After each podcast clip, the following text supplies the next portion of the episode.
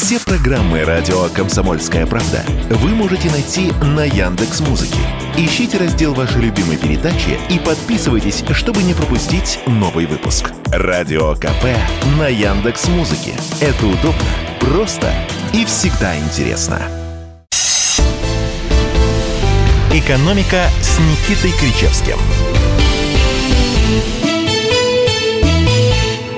Здравствуйте, уважаемые слушатели. Экономист, профессор, доктор экономических наук Никита Александрович Кричевский, Мария Баченина. Здрасте, здрасте. Мария Сергеевна, давайте в темпе. Давайте. У нас много работы. Соглашусь. Тема уклонения от уплаты налогов. Как а, высказался Никита Александрович, старше Новой России, и за почти 35 лет с уклонистами боролись все правительства, но никто ничего не достиг. Дело следующее. В Минфине назвали пять приоритетов в борьбе с налогоплательщиками-уклонистами. И Пять видов уклонистов уже было названо. Фирмы однодневки, которые исчезают через э, процедуру банкротства. Импортеры алкоголя и табака из ЕАЭС, которые, продавая товар, нам с вами уклоняются от уплаты акциза НДС при ввозе в Россию. Нелегальные продавцы алкоголя. Компании, которые пользуются схемами трансфертного ценообразования и начисления расходов по фиктивным услугам, но для занижения прибыли и, конечно, вывода этой прибыли за рубеж. А почему-то это оказалось официально одобрено выбранная схема. Расскажите нам, Никита Александрович, что вы обо всем этом думаете? Тем более я уже сделала такую удочку, закинула по поводу вашей точки зрения. Может, Сергей, я вижу эту проблему несколько шире, нежели чем вы ее представили. Ну, прежде всего, я должен сказать, что а, у меня сегодня в посте в моем телеграм-канале Никита Кричевский а, об этом было сказано следующее. Действительно, ни одно правительство не могло ничего сделать с, ни с обналичкой, ни с более серьезными схемами ухода от налогов, за исключением а, правительства Мишустина. Потому что именно он является главным врагом, убийцей практически, нелегального, незаконного финансового оборота. Реально убийца.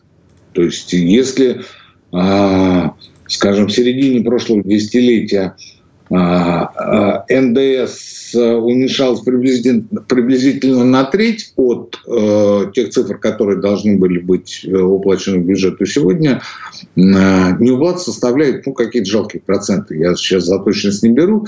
Э, не берусь сказать. Ну, по мнению ФНС, это где-то порядка 1%, даже чуть меньше. Не суть, не суть. Вопрос, вопрос, вы знаете, меня взбесил, меня взбесила позиция Минфина. Я даже позволил себе там хамануть в их адрес. Ну, найдете этот пост, почитайте. А, почему? Потому что, слушайте, ну вот а, прям вот первая, первая а, ремарка, которую вы прошли, Марья Сергеевна, о том, что фирма «Однодневки», оказывается, у нас банкротится. Я за 30 лет своей свободной экономической жизни об этом услышал первый раз. Оказывается, они банкротятся по моему мнению, они банально бросаются или а, перерегистрируются на какие-то третьи а, лица, третьи персонажи, которые вполне себе реальные, но тем не менее с них невозможно получить не то, что там миллиард, с них даже там несколько тысяч рублей трудно получить, поскольку они вот, ну, повсюду, банкрот, по всякому. А, и у меня есть э, примеры, когда в одном из регионов на таких двух персонажей были перечислены, перечислены переоформлены активы, вы не поверите, на, на 2 миллиарда долларов. Не Ой. рублей. Ой. Доллара. Максим, два человека. Два человека. То есть финансово все цивильно, все красиво, но когда потребовалось эту схему прикрыть, то есть а, проект притушить, а, конечными собственниками этого открытого с помпой а, заведения оказались два физлица. А сумма инвестиций государственных, ну, квазигосударственных состава порядка 2 миллиардов долларов. долларов. И тут выходит такой Минфин и говорит, слушай, а мы вот сейчас, вот, значит, вот эти вот однонивки будем а, гасить, потому что они банкротятся. Ничего не банкротятся, они бросаются и просто висят. А дальше меня смутила а, цифра, которую Минфин собирается дополнительно получить бюджет. Вот а, а, в случае, точнее, успеха этих мер. 500 миллиардов рублей. Бюджет Российской Федерации на 2024 год 35 триллионов. 35 триллионов, Альса. Сравните, да? это меньше полутора процентов от бюджета. Так. Меньше от доходной части. Это он с тех, кто больше 5 миллионов, да, зарабатывает, я правильно понимаю? Нет, Там Нет? эти, кстати говоря, эти 5 э, миллионов ежегодных доходов, они покрывают как раз всю эту сумму. А, ну, правда, за три года. Не суть.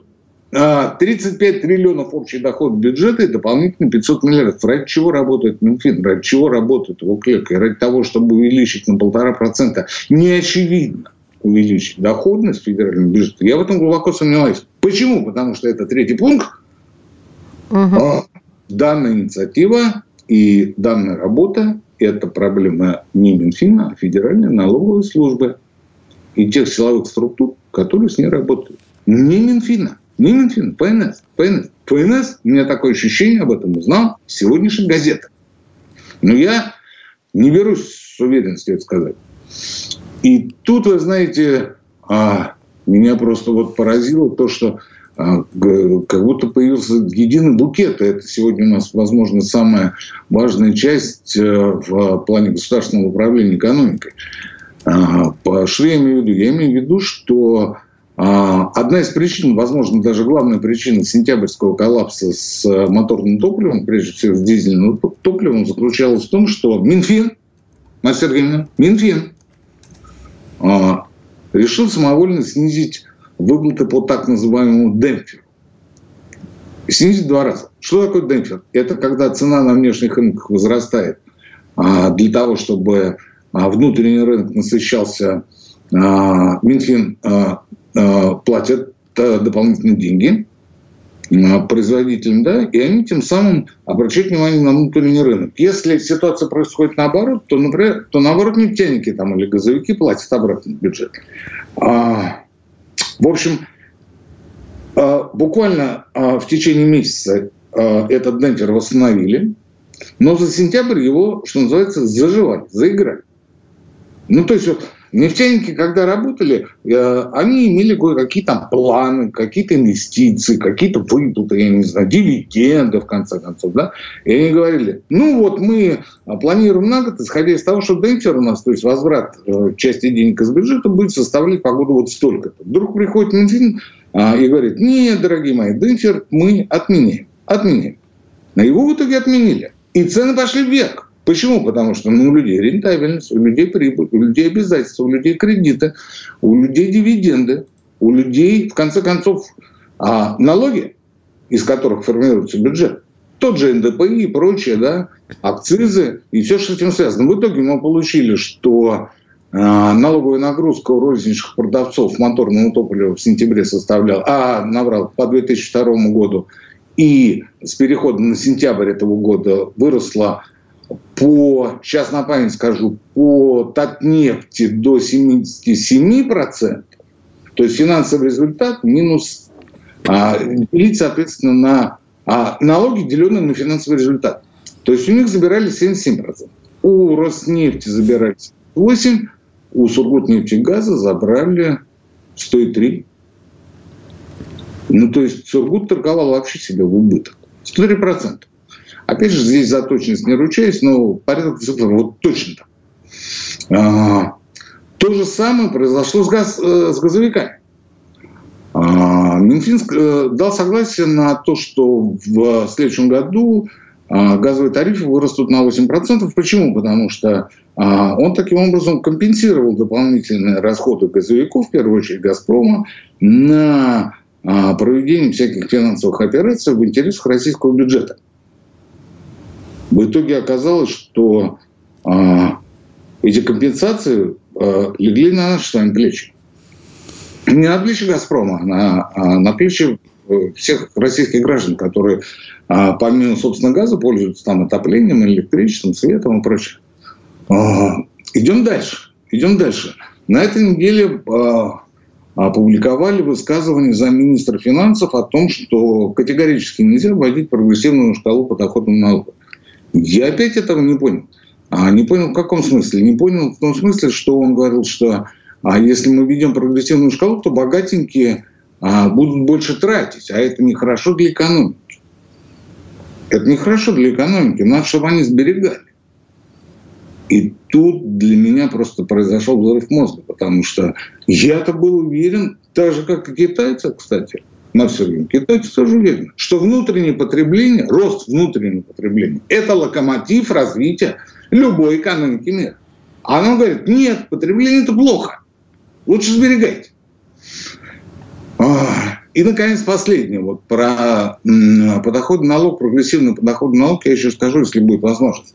А, наконец, последнее. Вы знаете, я сейчас специально занимаюсь финансовой грамотностью нас с вами. И поэтому по этому вопросу было выпущено несколько нормативных актов, в частности, Минфиновская а, система финансовой компетентности взрослого населения Российской Федерации. То есть нас с вами. Где почитать? А, вы ее найдете в интернете на сайте Минфина без проблем. А, вот такие вот, например, там пункты. А, мы с вами должны понимать принципы управляемого долга. Дальше. У нас 30 секунд мы должны, до конца блока. Мы должны уметь проанализировать баланс банка. Мы с вами, Марк Сергеевич, баланс банка вы умеете анализировать? Нет. А, да. И, а, наконец, вы, Марк Сергеевич, должны осознавать персональную, вашу персональную, персональную склонность к рискованному поведению. О, это я умею, я а очень за... рискованная. Вернемся через несколько мгновений сюда же. Экономика. Снова напоминаю, у нас э, возникла и поддерживается нами же такая милая традиция. В конце часа Никита Александрович отвечает на ваши вопросы, поэтому пишите 8 9 6 7 200 ровно 9702 на WhatsApp, Viber, Telegram. Никита Александрович, ну, я предлагаю подвести итог э, вот того, о чем мы сейчас с вами... Да, не слышу. Меня что-то развезло развезло меня с бензином. Я, вы знаете, я накидал столько всего в одну кучу, и по, по большей части все это оказалось правдой. Пока, пока шли новости, шла реклама, я посмотрел, уточнил отношение налоговой нагрузки к финансовым результатам, из-за чего, собственно, вот и э, отчасти произошло вот это вот сентябрьское повышение цен. А это на, на дистопливо. Эта налоговая нагрузка одобрена, внедрена инициирована Минфином.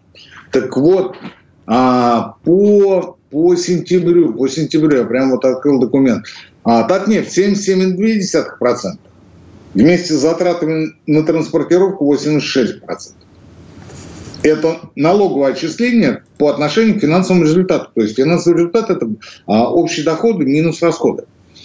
Дальше. А, у, у них был убыток 10 рублей с литра. Сургут 110% от цены бензина 92, 102% от цены дистоплива. 102% и 110% это работа в убыток. Работа в убыток, когда вы а, платите больше, чем зарабатываете. Вы должны в бюджет платить больше, чем зарабатываете. Потом Минфин удивляется, а что это у нас дистоплива нет, или оно стало такой дорогой? Так вы же сами это учинили, инициировали. А, Роснефть, ну, тут у нас ребята умные, ушли, 74% все. 74, хотя если брать опять же на круг, то там за 90. Это то, что касается дистоплива. Почему, собственно, возник кризис? Он был рукотворным, он был создан вследствие неумелых, некомпетентных действий Министерства финансов Российской Федерации. В то же время, в то же время, смотрите, вот я называю а, налоговую нагрузку там по, за 70, 80, там 90 процентов, да, вот для нефтяников, газовиков. А, производство минудобрения 29 процентов.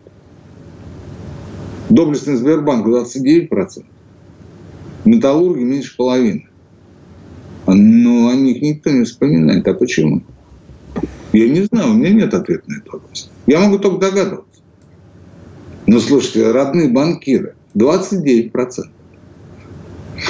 О, ну и, наконец, Марья Сергеевна, чтобы закрыть эту тему, чтобы закрыть эту тему, я еще раз призываю а, э, внутренне ответить себе на а, следующие вопросы, которые а, а, сделал Минфин для того, чтобы оценить вашу финансовую грамотность.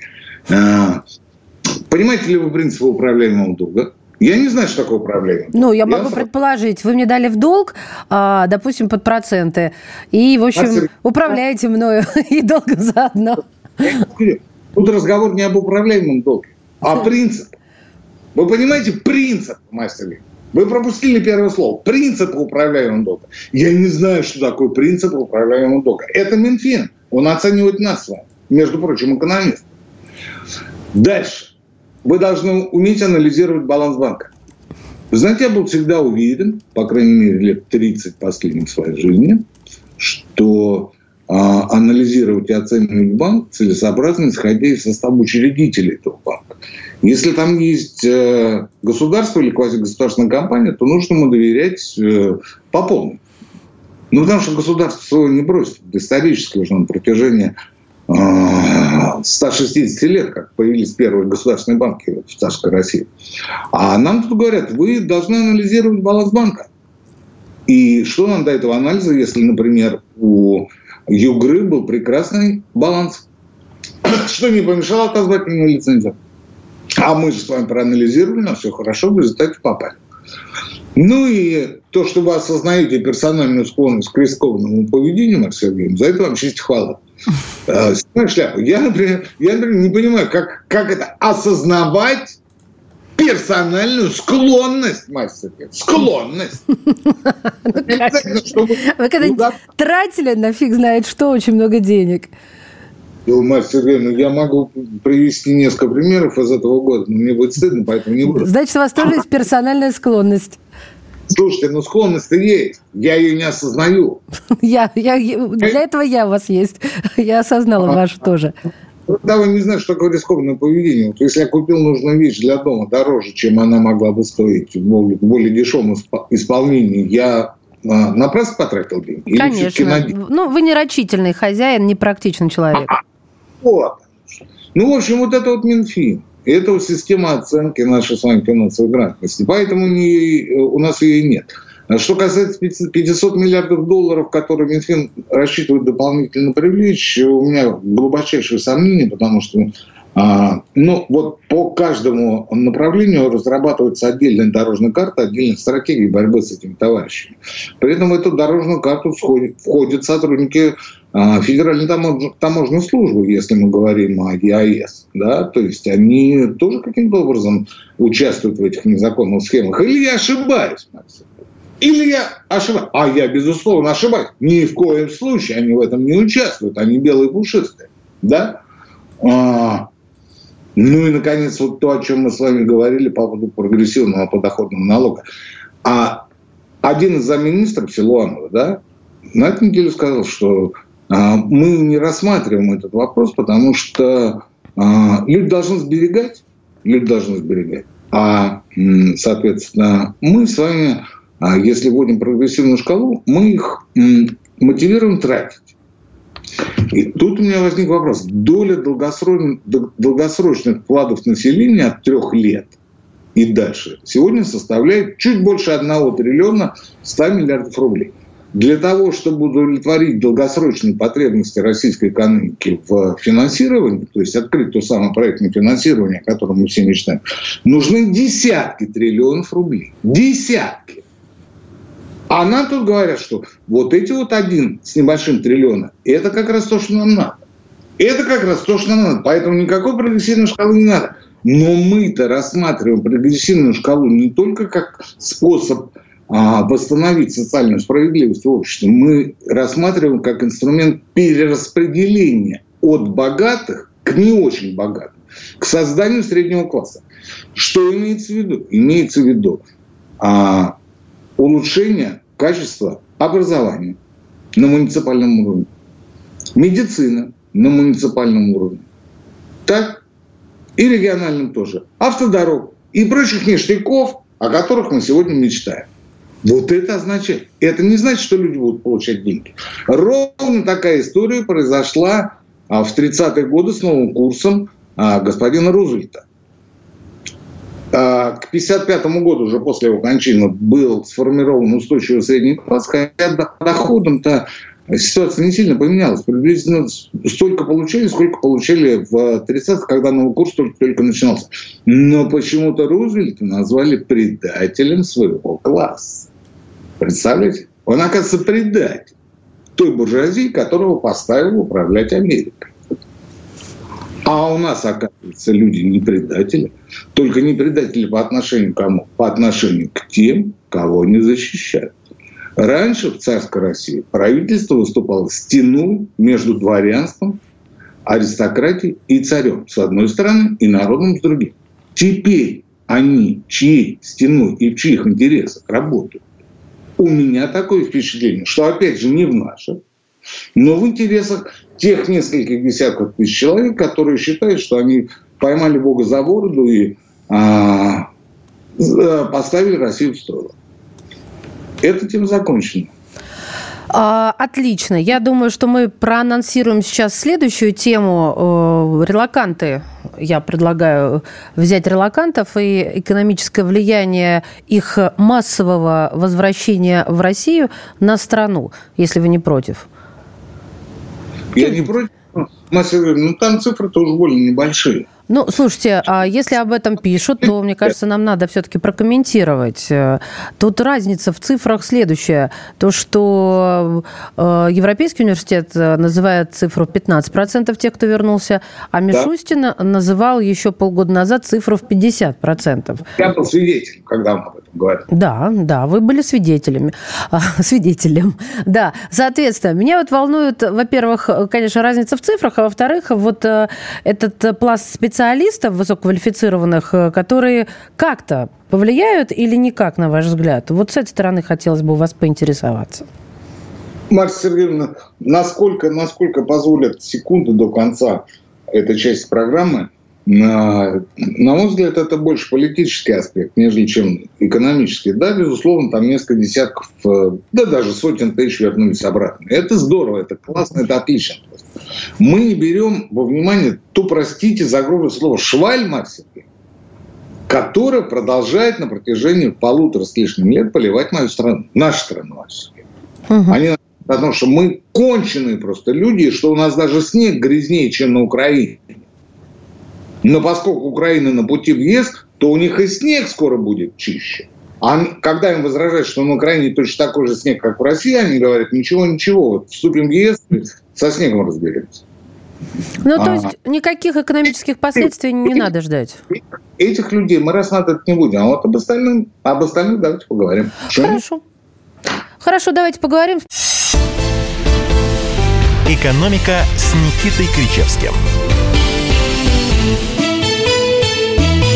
Доктор экономических наук Никита Александрович Кричевский. И ваши вопросы, я вновь напоминаю, 8 967 200 ровно 9702, WhatsApp, Viber, Telegram. И, Никита Александрович, э, вот вы сказали до новостей, что других людей, не шваль, которая поливает Россию из-за рубежа и тут решила вернуться, а других людей, ценных людей, как я вас поняла, мы рассмотрим. Вот я жду, сижу как... Нет. Нельзя так говорить, ни в коем Что значит мы рассмотрим? Да пусть едут, когда и сколько хотят. Что значит мы рассмотрим? Я кто? Судья? Нет, вы не поняли меня. Может... Я не говорю о том, что мы рассмотрим, возвращаться им или нет. Вопрос-то был в том, что как их возвращение э, повлияет на экономическую ситуацию, на рынок труда специалистов высококлассных, или не повлияет совсем из-за малой цифры, а не в том плане, разрешает им или нет. У нас с вами не политический обзор, а именно экономический. Я считаю, что эти люди сделали очень серьезную ошибку в своей жизни – поддались каким-то левым либеральным, не буду матом ругаться, настроением, да, и в конце февраля, в марте прошлого года уехали просто куда? Ну, грубо говоря, в степь, если говорить о Казахстане. А, полтора года прошло, очень многие поняли, ну, что ошиблись существенно раньше. Не зря полгода назад Мишустин говорил о том, что половина уже вернулась. Ну, на мой взгляд, вернулась даже больше. При этом я очень много а раз слышал самые разные истории о том, а, как люди здесь распродавали свое имущество, там квартиры, дачи срочно закрывали, а ипотеки занимали долгов и убежали просто с детьми в никуда. Ради чего я, честно, не понял. Ну, это не тема для нашей программы. А, а через полтора года они, в общем, ну, как сказать, что понуро. Не понуро они возвращаются, они просто немного а, с э, ликом побитой собаки приезжают обратно. Но я бы, знаете, Маш, я бы, я посоветовал не чувствовать себя ущербно, когда они возвращаются. Все хорошо. Приезжайте, все хорошо. Все хорошо. У нас, конечно, ситуация изменилась, изменилась очень серьезно. Я бы даже сказал, в каких-то вопросах радикально, но в общем в целом вы как были русскими, так и не остается. Мы вас ждали, ждем и будем ждать. Сие не имеет отношения к тем а, товарищам, которые, как я уже говорил, продолжают, продолжают заниматься тем, что вот рассказывают всякую просто грязь, понимаете, грязь. Грязь о том, что у нас сейчас происходит. Не имеет никакого отношения, я первый буду против того, чтобы они возвращались. Если меня, конечно, кто-нибудь спросит, а, насколько я знаю, схожие, очень сильно схожие отношения к а, вот этим на, настоящим и будущим иноагентам на, присутствует на самых разных уровнях власти, включая даже вот э, э, известной площади. Ну, вот из личного контакта я знаю, что там крайне негативное, негативное отношение к тем, кто продолжает. При этом, вы знаете, вот они, они заполоняют собой соцсети, и такое ощущение, что их там столько много, всех, не отдельно взятых, а именно что всех, что Мандрага. На самом деле там человек 20, 30, 50, которые там барагозят, и от которых мы все выпадаем в осадок. Что касается этих людей, о, вот почему мы каждый раз все пытаемся изменить какой-то вот, извините, за мат экономика, Марья Сергеевна. Может, вот они вернутся, будет нам лучше, вот у нас дефицит кадров. Дефицит кадров у нас, вы знаете, что? От того, что мало платят. Да? Платили бы больше, не было никакого дефицита, люди бы держали свое место, и самостоятельно переобучались бы, работали, работали, работали, все было хорошо. Но они на положении полурабов, холопов. А, не хочешь работать? Иди. Иди. А ищи себе подработку, где хочешь. А ко мне не приходи. А, и народ просто... А, из народ делают вот в некоторых регионах страны, не во всех, конечно, и даже не в регионах, а на отдельных территориях, ну, делают такое быдло, понимаете, изготавливают. И это очень серьезная проблема, это главная проблема рынка труда. А что касается этих ребят, ну, так э, они же создают добавленную стоимость, конечно, это хорошо, это очень, это очень хорошо, это отлично. Милости просит. Милости просит. Ни в коем случае не чувствуйте себя ущербным. Вы Другое дело, вы знаете, Макс Сергеевич, заканчивая эту тему, а, я сегодня, я сегодня прочитал о том, что а, Госдума а, приостановила бессрочно э, рассмотрение вопроса о признании водительских прав Армении, Армении на территории Да, да, да. да. да, да знаете, когда они Лакантов начинают, я почему-то про армян начинаю думать, слушайте, ну это же, вот вы знаете, ну надо быть таким идиотом. Ну, наверное, во Франции или в Америке армянские водительские права будут действовать, все будет хорошо. А, ну, вот в России почему-то вот так. А почему вот так? А потому что вот нам сейчас в новостях сказали о том, что мы там нафиг не нужны. Пошли вон. Да? Ну, вон так вон. А на ту неделю вы засчитывали а, информацию про про который сами армяне говорят, не надо его пить. Сами армяне говорят, не надо его бить, мать Сергеевна. Ну, а то вы прослушали, да? А на этой неделе про права про врагительские, да? Ну и нормально. Зато у нас Атанка возвращается. И это очень хороший симптом. Очень хороший. Потому что, повторюсь еще раз, мне было искренне не жаль, что эти люди уезжают. Мы рождены в России и нужны России нужны там, где мы родились, живем, выросли, и где будут расти наши дети. Больше мы нигде никому не нужны. Да и здесь-то, Сергеевна. Давайте к другому вопросу. Давайте. Что, а, какой-то щемящий разговор. А, доля долгосрочных вкладов упала до минимума за 10 лет. Сейчас это чуть более 3% или чуть более 1 триллиона рублей против 9%. Мы об этом уже в смысле мы об этом уже говорили? Мы не говорили сегодня об этом, Никита Александрович. Ну, когда я э, обсуждал вопрос о прогрессивном подоходном налоге, я говорил о том, что э, Минфин э, объясняет, объясняет отказ от прогрессивной шкалы тем, что у нас снизятся долгосрочные вклады, люди начнут больше тратить. И вот когда я привел цифру, помните, там чуть больше одного триллиона рублей. Дальше я сказал о том, что нам нужны десятки триллионов для экономики. Один триллион реально не сыграет. У вас есть гораздо более интересная тема, она должна нас занимать с вами больше других, потому что разговор о нашем менталитете. Хорошо. А, ну, про менталитет будете говорить вы, а я просто-напросто прочитала о том, что глава Минсельхоза, вы же про это сейчас мне толкуете, господин Патрушев призвал... Да, да не допустить разгона продуктовой инфляции. И вот прям сразу начинаются вопросы. Что за продуктовая инфляция такая? И а, почему это заявление прозвучало сейчас? А до этого же он утверждал, что не было ничего. Ну, в общем, я могу сейчас список продолжать, но, но лучше давайте я замолчу, а, а вы начнете. Слушайте, ну, вот я уже топлю за свою телегу, уже написал, что мне вот искренне по-человечески жаль Дмитрий Николаевич. Потому что еще буквально там месяц-два назад он нас всех горячо убеждал, что никакого повышения цен на продукты не будет. Но продуктовая инфляция, как вы понимаете, это рост цен, имеющий непосредственно отношение к продуктам питания. А если брать потребительскую инфляцию в целом, то это вот э, товар народного потребления вплоть до яхт. Да? Mm-hmm. А вот если говорить только о продуктовой инфляции, это то, что вот в продовольственных магазинах. Так вот, а, он, он в августе, в сентябре обещал, что ни картошка не подорожает, ни мясо кур, ничего. И все у нас будет завалить по прежним ценам.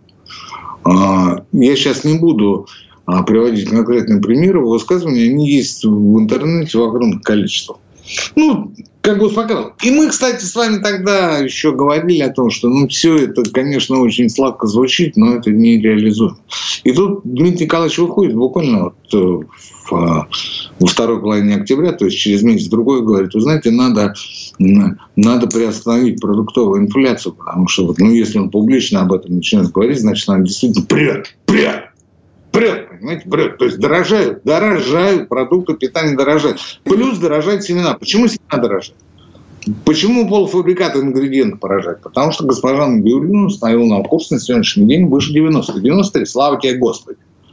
Хотя еще неделю назад он был за 100. Ну, две недели назад, не суть. Семена подорожали. А у нас 9% э, всего семян для картофеля – это свои семена, остальные импорт. Ну и приблизительно такая же история, хоть и в меньшей степени по другим продуктам питания. У нас семенной фонд, э, селекция и семенных овец своих не осталось. Не осталось. Ну вот они куда-то делись. Вот у нас Чубайс же золотой человек. Представляете? Ну, ну, золото просто не может. Егор Тимурович тоже. Да давайте в пояс ему поклонимся, что у нас все так хорошо, он там нам дал свободу. Но что-то только не промышленности нет, ни семенно-овощных хозяйств не осталось. А так-то наша кормится свобода. Только я не знаю, зачем она нам нужна, если мы полностью зависим от Запада и теперь уже Востока. Благодаря этим хорошим людям. Вот. И тут Дмитрий Николаевич выходит и говорит, слушайте, ну надо что-то делать. А ведь дорожает по кругу все. Все, что имеет отношение к производству продуктов питания. Но меня в этой истории поразило не только а, непонятное воззвание неизвестно кому, сколько то, что кто а, продолжает тему государственного управления экономики, за инфляцию у нас не отвечает никто. Так, у нас 30 у секунд осталось, главное, чтобы... Свет, а я слышу, сколько у нас осталось. Спасибо, да-да-да, Никита Александрович.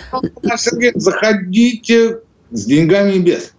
А, слушайте, я, я просто наблюдаю, я просто наблюдаю, что вот а, за, за инфляцию отвечают все, а это значит, что все меняет. Дитя То без глазу. По факту никто. И вот тут выходит Патрушев говорит, ну сделайте хоть что-нибудь. А кто? Мы продолжим, друзья мои, через несколько мгновений. Экономика. Никита Кричевский в эфире радио «Комсомольская правда». Ваши вопросы принимаются на номер 8 967 200 ровно 9702. Никита Александрович, прервали вас, к сожалению, но напомню на каком моменте, что за инфляцию у нас отвечает никто, и получается, что у семеняник дитя, сами знаете, какой. Да, Тимур Сергеевич, меня, меня, знаете, что поразило? Две вещи поразили. Первое, первое это то, что ну вот про Калашникова, да, про изобретателя автомата. Ну, я и стрелял из него два года, я же в армии советской был. Вы что? Вот, и я вам должен сказать, ну вот, э, либерота наша оттуда вот вякает, тявкает, говорит. А вот э, у нас, значит, это все, все наши, все наши, все наши достижения, это то, что было сперто у фашистов. Да? Да. Ну, так, там эти какие-то там чертежи, там еще что-то, там ноу-хау, понимаете, вот сперли фашистов, и у нас теперь, значит, вот и бомбы, и все остальное, и космические корабли вроде бы. Здесь я уже не ручаюсь.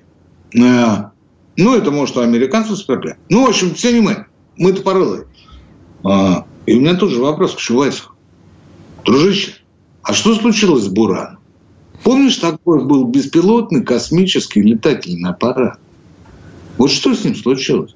Он совершил первый полет без летчиков-космонавтов в 1988 году. Это был шок. Скажи мне, Чубайс, где сейчас этот Буран? Где сейчас те технологии? Где сейчас та цивилизация? Не проще ли тебе, как господину Березовскому, взять шарф и просто повеситься в ванну? Господи, помилуй. Вы нарушаете закон Российской Федерации, призыв к самоубийству. И второй. Там нет, я же не призывал. Я же... Причем дело категорически. И второй вопрос. Вот смотрите, вот нам... Э, почему финграмотность? Да? Потому что, ну, как бы это магистральное а, направление работы Минфина и ЦБ. Ну, то есть мы должны как-то, не мы, конечно, они должны нам разъяснять, как надо работать. Не вот это то, что я говорил, Марья Сергеевна, что вы должны осознавать а, свои наклонности к рисковому поведению. Марья Сергеевна, уметь оценивать баланс банка. Вы же ни хрена этого не умеете делать. Ну, я, я тоже не очень. Ну, потому что вот я по а, страхованию, а не по банку. Так вот, э, слушайте, вот кто или что мешает Минфину, ЦБ а, провести законопроект через Государственную Думу о том, что все средства массовой информации или а, конкретно корпоративные предприятия, связанные с финансами, да, должны в обязательном порядке, в обязательном порядке а, уделять там двух-трех минутки повышению финансовой грамотности. Просто с азу, просто с азу. А МВД, естественно, должно бороться с мошенниками, с телефонным мошенником. Но нам вот эти элементарные вещи объяснять. Вот говорит, вы знаете, это вот так, а не вот так. Вы считаете себя умным, но это не так. Потому что если говорить о кредитах, то будет вот это. А если говорить об инвестировании, то будет то. Ну вот буквально 2-3 минуты. Про Калашникова мы знаем. Честь ему и хвала. Но мы живем сегодняшним днем, и мы теряем деньги сегодня, вчера и не завтра. Никита Александрович, а какая Один... самая распространенная ошибка наша, если вы коснулись этой темы животрепещущей а, финансовой грамотности, какая самая распространенная ошибка народа населения? Народа или населения? Ну, не придирайтесь к словам. А, на мой взгляд, на мой взгляд, самая большая ошибка – это передавать деньги из рук в руки. А что это означает? А это означает, что наши ментальные черты, наш характер, нашу генетику, культурную генетику никто никогда не исследовал и не учитывал. Сложно? Да. Давайте вернемся к Патрушеву, к инфляции, к тому, что у семи нянек, дитя без глаз. С удовольствием. Вы как человек ученый, как э, многолетний ведущий, вообще осведомлен в самых разных вопросах, к тому же осознающий свою склонность к риску, Здесь я попросил бы это подчеркнуть. Да, скажите мне, пожалуйста, кто у нас, вот только что Путин выступал, кто у нас ответственен за инфляцию? Слушайте, ну, ну на самом деле я не знаю вообще, а, это, знаете, как главный по тарелочкам, помните в кино? Нет. Было. Вот, ну, это «Блондинка за углом», э, легендарный фильм. Вот это главное у нас по тарелочкам. Я не знаю, кто у нас ответственен. Ну, наверное, Силуанов как-то вот, мне кажется. Ну, Набиулина. Я даже не знаю, я боюсь как-то идти по этому тонкому льду. А там еще есть Решетников. Ну да, тоже верно. Там еще есть Егоров Данил Вячеславович, который глава ФЭ. Там еще глава ФТС таможенной службы. Угу. Так, а что вы считаете, кто у нас ответственный? Там еще есть вице-премьер и премьер, там еще есть президент. Кто из них ответственный? Ну вот с кого спрашиваю? Кому мы завтра предъявим претензии? Вот Путин говорит, курица подорожала на 27% с начала года. Что происходит? У меня нет ответа на этот вопрос. А его ни у кого нет. Потому что у каждого есть какая-то своя делянка, за которую он точечно пытается ответить. Например, путем таргетирования инфляции по ставке 4%, которая никогда не сбывается. Да, ну, по прошлому году она была 11,94. Ну, это был показатель для того, чтобы все было хорошо. Главное, что меньше 12, иначе придется индексировать пенсии несколько раз. А, так вот, а, кто? И тут Патрушев абсолютно прав. Он говорит, никто. Ну, я перевожу, я выступает толмачом Патрушева-младшего. Никто. Он хороший мужик, не глупый, разбирающийся и в сельском хозяйстве, и в банковской сфере. Там все очень хорошо. Но он не может понять, к кому обращаться. И он обращается к Путину. А Путин что? Он что, придет и скажет, ребята там, а, сырьевики там или экспортеры, вы давайте кого-то там, скажем, больше валюту возвращайте нам.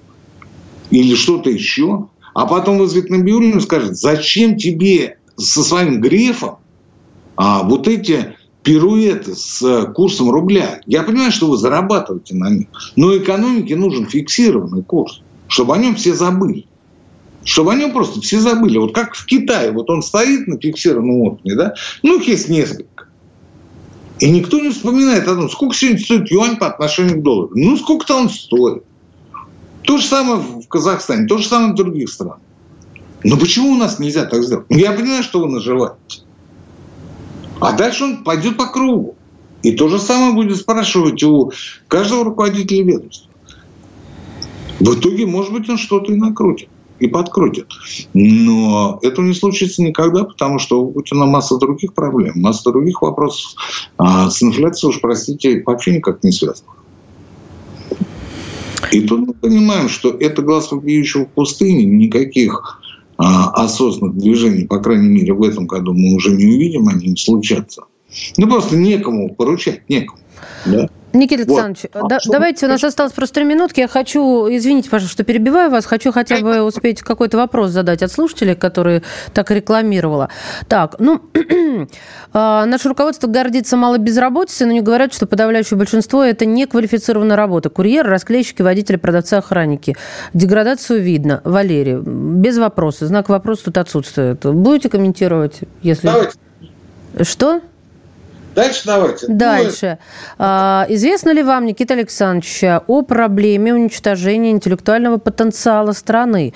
А именно, аннулирование, простите, сотен патентов в год самим Роспатентом по возражениям, поданным в основном нарушителями этих прав на интеллектуальную собственность. Отменяет, отменяет почти 50% востребованных патентов по этим возражениям. Это Павел из Сургута.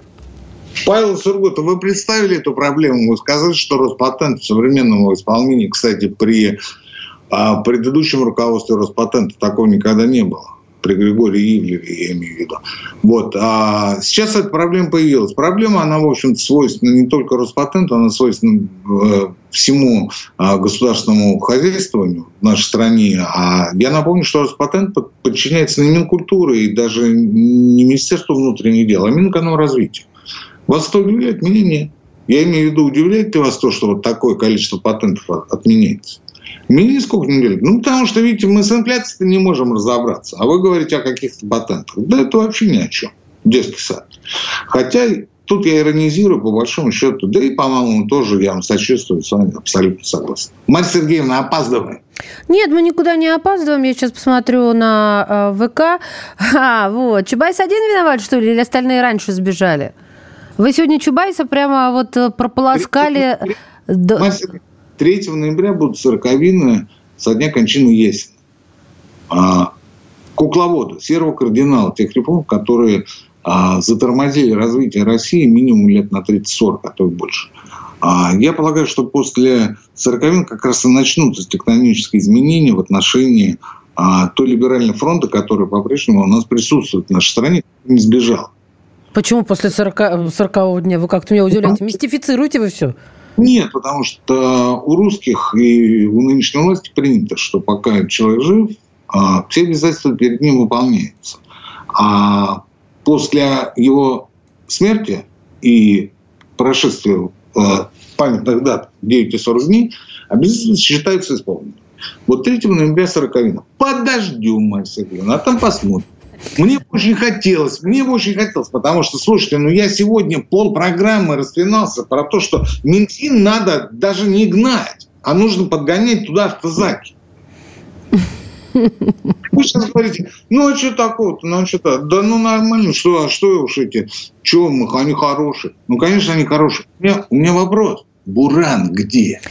Где Буран? Мне кажется, тут надо поставить многоточие и сказать Никита Александрович спасибо, доктор экономических наук Никита Кричевский. Экономика.